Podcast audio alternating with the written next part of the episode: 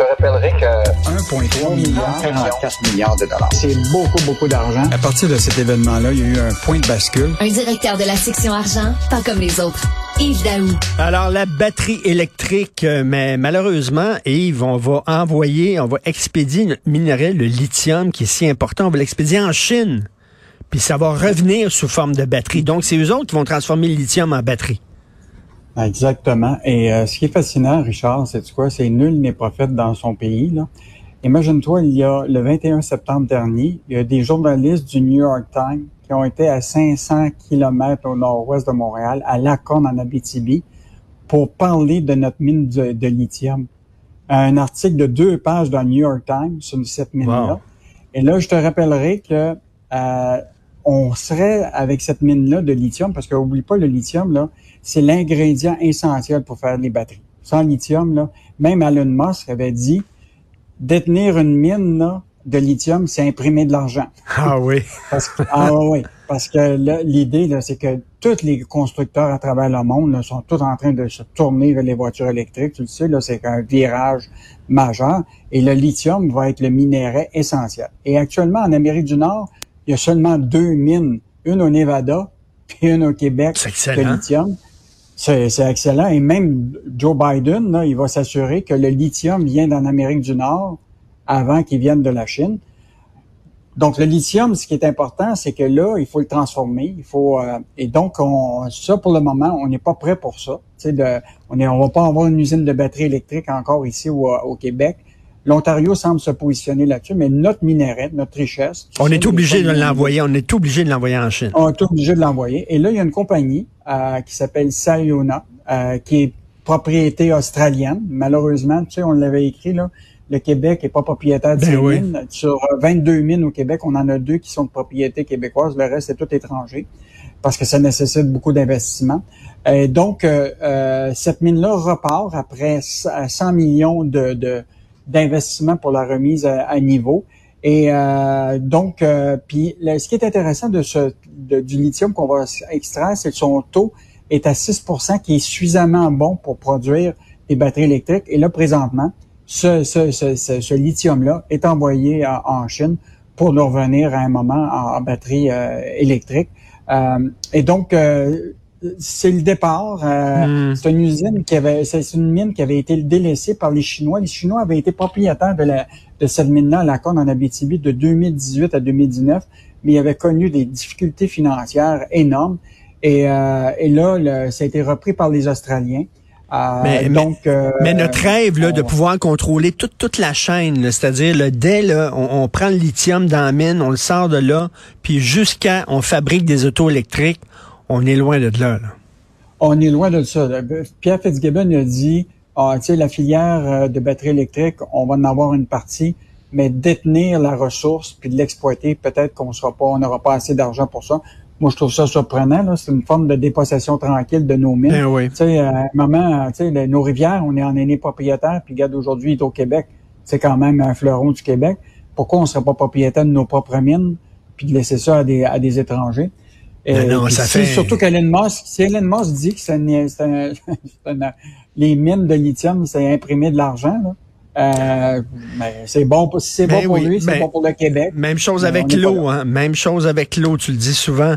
Euh, Qu'est-ce qui se passe à Bell Media? Ça va pas, là?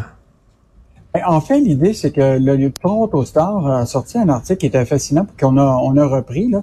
C'est que là, on apprend davantage que Lisa Laflamme, c'est peut-être juste la pointe de l'iceberg parce que le nouveau président Wade Osterman, qui euh, vient d'arriver en, poste récemment, il a imposé un régime minceur aux effectifs de la division de Bell Media. de, en fait, c'est une division de BCE qui s'appelle Bell Media. Et donc, euh, il y a beaucoup de hauts dirigeants qui ont été euh, mis à la porte.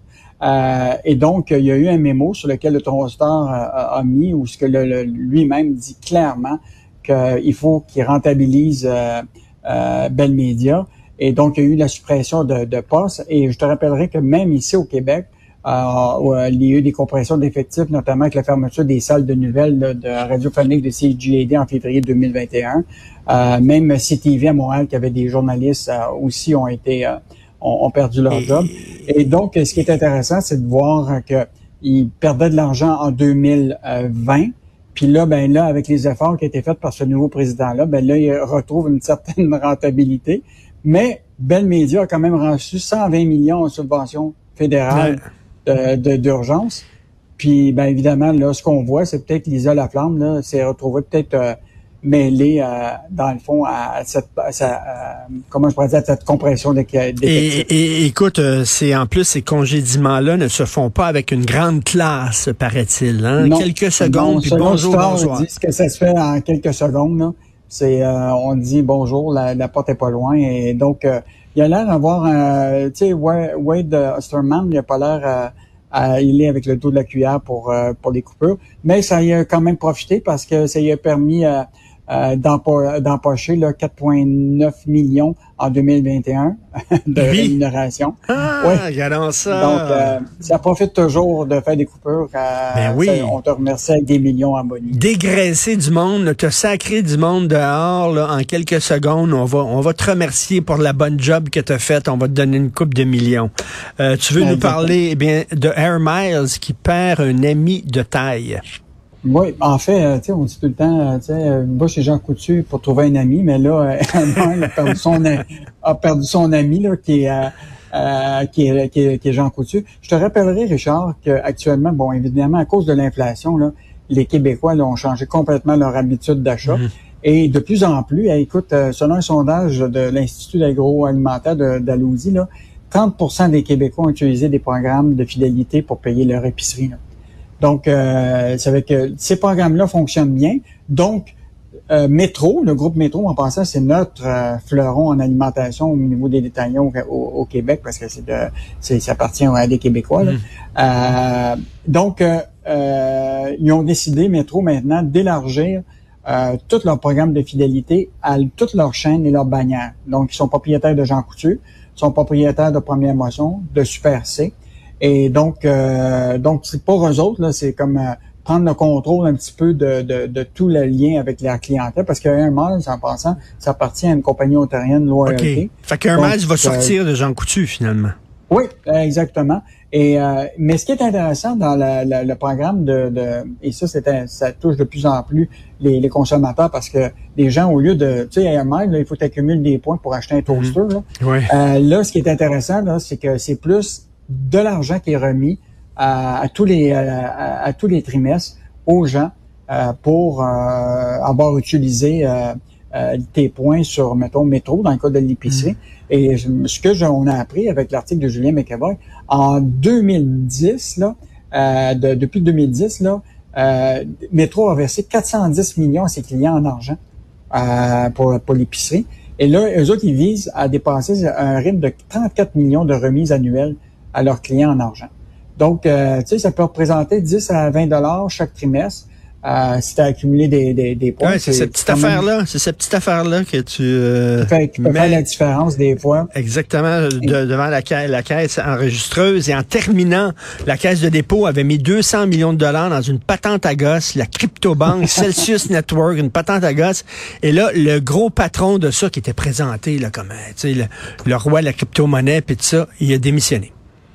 Eh oui. Et donc, euh, c'est annoncé, hein, le grand patron de la crypto-monnaie Celsius Network, dans laquelle la Caisse a déposé, a misé là, 200 millions et jusqu'à a démissionné hier. Je te rappellerai que la Caisse a déjà identifié qu'effectivement, on avait perdu ce 200 millions-là. Là, ils font toutes sortes de tentatives actuellement euh, de, au niveau de poursuites juridiques de pouvoir récupérer ça, mais les chances sont relativement minces. Euh, mais ce qui est toujours fascinant là-dedans, Richard, c'est comment euh, à la caisse, comment ils ont pu décider, avec tous les signaux qui étaient indiqués eh par rapport à cette entreprise-là, comment la caisse a pu décider d'aller mettre 200 millions là-dedans? Euh, là-bas, euh, à la caisse, il existe ce qu'on appelle un comité des risques. Ils évaluent tous les projets, là, puis tous les documents là, qui, ils font à la fin une évaluation. Ce document-là est remis au conseil d'administration de la caisse, puis là, ils disent, OK, je signe, go, on y va. J'aimerais bien ça voir, moi, ce document-là qui précise comment ça devait être super beau cet investissement-là, alors que toutes les lumières étaient au ben, Souviens-toi, euh, souviens-toi, l'argent qu'on avait perdu, c'était dans, le papier commercial.